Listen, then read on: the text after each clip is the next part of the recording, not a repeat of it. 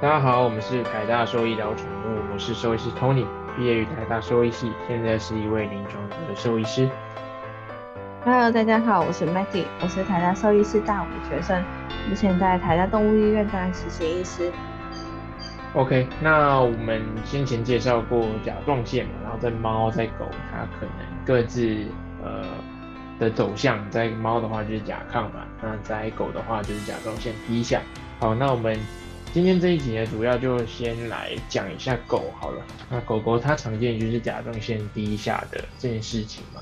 那它可能会出现的一些生理数值的变化，就像上一集所提到的嘛，它有可能会心跳变得比较慢啊，体温变得比较低呀，然后呃可能会有一些皮肤上面的一些呃病灶的出现。那呃 Maggie 知道说在这类的疾病啊，它常见的狗狗好发的。犬种有哪一些吗？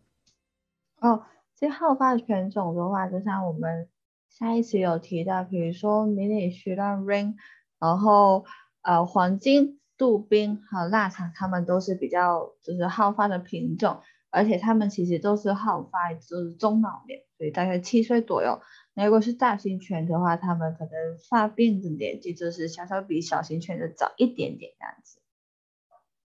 嗯，没错，所以呃，但不论还是要说一下，就是这些只是好发而已啦，就并不代表说其他可能的犬种它不会出现，所以还是要小心，就是仔细观察这类可能出现这些临床症状啊，去决定说，哎，我家狗狗它是不是真的有呃低甲状腺的这件事情。好，那再来就要稍微去提一下说，哎，为什么到底为什么会出现这类呃低甲状腺？的这些事情，那它有可能造成的原因大致上有哪一些？那基本上可以分成呃初级跟次级的啦，就是诶它可能原本先天就有这类的问题的。那我们会分初级，那初级的话呃比较少见是先天的，通常通常都是一些呃发炎啊或者是自体免疫等等的事情造成它攻击自己的甲状腺的细胞。然后这些呃里面甲状腺的这些 follicle 啊，它就会有呃受损嘛，然后或者是有一些纤维化的事情，然后就会导致你的甲状腺素它分泌的不足。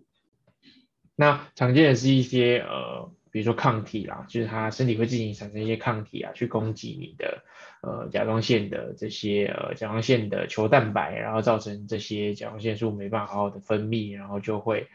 呃，有后续的一些病变啊，然后使得你整体的甲状腺素就是不够的嘛，所以才会进而有这些临床症状的出现。好，那再来就是刺激的嘛，那刺激的话，其实就是呃甲状腺素它有一个上游啦，它的上游就是在你的脑嘛，那你的脑的地方有一个指挥说你的甲状腺要分泌甲状腺素的一个人，他就是 TSH 啊。就是我们刚刚呃上一集有提到的 TSH 的这个激素或者是荷尔蒙，那它有可能会出现的导致说你 TSH 分泌不足的原因，主要就是你可能在你的脑下垂体这边有呃肿瘤啊，或者是你先天在脑下垂体这里的发育啊，或者是营养不良啊等等事情造成你的 TSH 本身就不够，那不够之后就会造成你的甲状腺不够嘛，甲状腺素不够嘛，那你呃，就不会有足够甲状腺素，那你就会有相对应低甲状腺的这些临床症状被表现出来。好，那所以大致上是这样。那还有另外几个几个原因呢？可能是比如说碘摄取的不足。那因为呃甲状腺它是需要碘，然后来呃维持它正常的生理机能。那如果你今天饮食上面本身就是缺碘，或者是说哎今天饲料的厂商他忘记加碘。或者是这类的营养元素，那你就有可能，呃，会有这类的问题会出现。然后，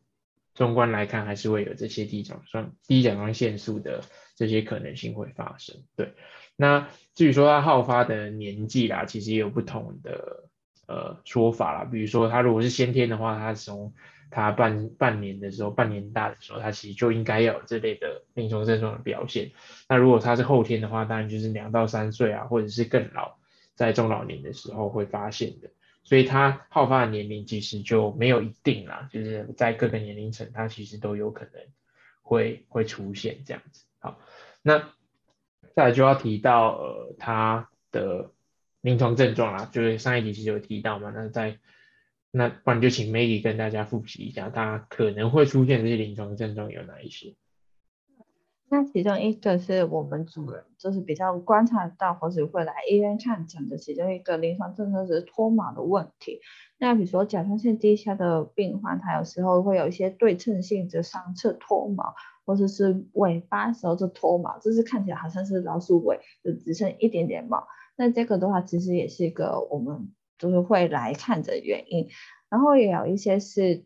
这代谢性的问题。因为甲状腺其实负责我们身体代谢的问题，所以如果摄氏低下的话，动物很容易出现一些，比如说精神不好啊、食欲不好的一些，就是代谢低下的问题。那同时间它可能心跳也会很慢。那除了这一些就是代谢的问题的话，其实有时候也会牵涉到一些神经的问题，比如说有一些巨食道。那当然这个就是案例不足，但是也是有可能会出现。那其他临床症状也有一个是好发的话，就是我们眼睛，我们在眼角那边有一些脂质沉淀的问题。那这个其实是一个，因为身病患身体的脂质就是脂肪的代谢出现一些异常，然后干眼症也是其中一个我们看到就是在眼睛方面的临床症状。所以我们第一就是一定要注意，就是甲状腺低下的病患，他很容易就是会精神不好。然后反应会很迟钝，然后另外在皮肤上面只有脱毛，然后毛发的颜色改变，或是就是更容易受感染这些问题。嗯，没错，所以呃，听完 Maggie 大致讲的这些临床症状，你就可以知道说它呃牵扯到的范围啦，或者是系统其实是蛮多的啦。那大家主人会比较常见就是皮肤上面的问题啦。那又很很吊诡的事情也是说。我们一般来说皮肤嘛，看到皮肤病，我们其实很少牵连会，或者说会联想到说，哎，它有可能是低甲状腺的这件事情，然后反而去呃认真的调查说，它是不是会有一些，比如说呃细菌感染啊、霉菌感染啊，或者是像是异位性皮肤炎啊等等这类的问题，导致说，哎，它可能临床上看起来像是这类的皮肤的病变或者是病灶了，那。其实呃，就是要告诉大家的事情是说，其实甲状腺它也是可以影响到你身体的皮肤的，所以一般来说，面临到甲状面临到皮肤的问题，你一定都还是要呃全面的去看啦，就是除了皮肤本身的问题以外，也要去看一下内分泌是不是有一些失调的问题，因为一般内分泌失调也会造成皮肤它有对称性的脱毛啊，或者是有一些病灶，那。除此之外，在甲状腺低下的时候，它造成皮肤的比较特异性的地方，它可能会有一些黏液囊肿啊，就是它可能黏黏的，然后肿肿的，比较不像是一般细菌感染或是霉菌感染出现的这些病灶。所以它可以的呃皮肤的样子，你可以很特异，然后也可以像其他细菌、霉菌感染一样，就是哎只是单纯脱毛等等的。那呃就是要告诉大家是，就是皮肤的问题，你一定不能忽略，就是低甲状腺素的。这件事情啊，所以呃还是得要把它纳进来。好，那再来说，A Maggie，你知道说他在呃这个疾病，就是低甲状腺群低甲状腺素的这个疾病来说，他要怎么确诊嘛？或者是他实验室的诊断可以有哪一些呃步骤？那其实这个我们。通常呢，就是通常主人来看诊的时候，那我们兽医师会建议要不要抽血去检验。那检验其中一个项目就包括我们的 total T4，就是就是总甲状腺素的量。那这个其实是一个参考价值，因为它虽然说，比如说它是正常，那我们其实也不能说一定是没问题啦。再一个它是低下的话，我们就可以进行后续的其他就是外送检验。然后还有另外一个东西，就是在血液下面的时候，就是甲状腺低下，通常都会伴随着就是高胆固醇症，然后是高三酸甘油脂血症的出现。然后还有就是大约就是一半的病患可能会出现一些进，就是贫贫血的状态出现。那小部分同时是会有 ALK 变成 GGT 的肝指数上升。然后这些其实综合起来，其实都是可以给我们兽医师知道，它会不会是一个指向是低甲状腺。那像刚刚一开始我们有听到，就是 total T4，就是总甲状腺素这个东西，那这个就是一个指标嘛，它就是它的检查成本是最低的，然后它的敏感度也是高，那在一般的我们的诊间其实都是可以。那如果我们真的是它是低的话，其实我们就是需要，比如说验一下它游离的甲状腺素，到底是不是真的低。那如果是真的低的话，其实我们还是可以验。我们刚刚一开始节目一开始有提到 TSH。然后它是有脑下水体分泌的促甲状腺素，那因为在哦甲状腺素低下的狗狗，那它其实脑下水体是没有受到血液中的 total T4 的负回馈，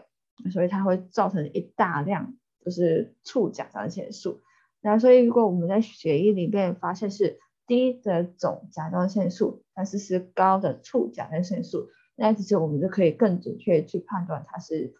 狗狗的甲状腺素低下这个问题，那可能大家刚刚听完就觉得，哎，到底是什么是什么？那因为刚刚就是回到，就是刚刚其实学长有提到嘛，就是我们甲状腺素其实是受到脑里面的去调控，所以它是分别是整个一个轴，它是下细抽、疗下水体，然后甲状腺素。那其实他们呢是互相是会有负回馈，就是哎，如果我们现在已经足够的话，它就会跟上游说，哎，其实你不需要了，就是不需要再做。那相反，如果比如说我们现在就是最后的成品不足，就是甲状腺素它是不足的话，那其实它是会跟脑下水体就就觉得，哎，你是不是不够？那我再更多更多给你。所以像我们这个的话，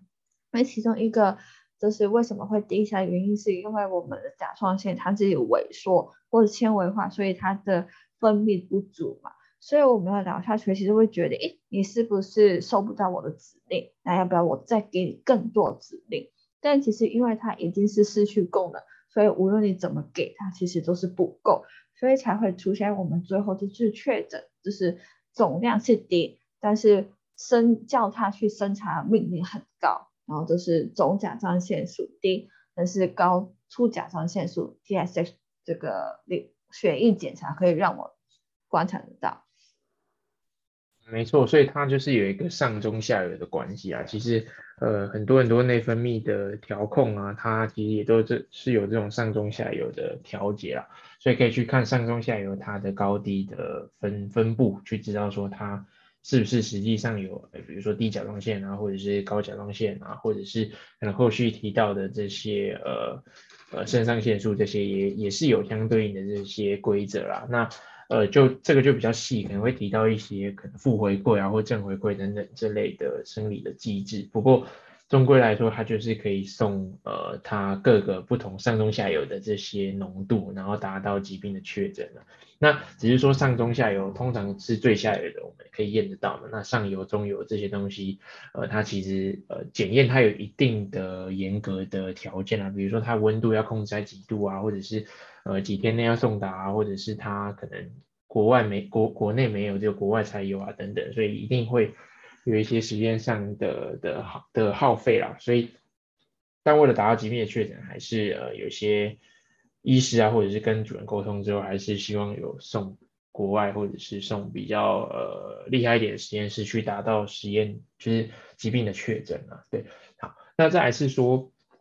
虽然说第一甲状腺素验起来它的 total T4 就是总甲状腺素还会是低的，但很多时候有些事情也会影响到。我们去看总甲状腺素这件事情啊，比如说它，今这只狗狗它身体本身就有一些其他内分泌性的疾病啊，或者是糖尿病啊，或者是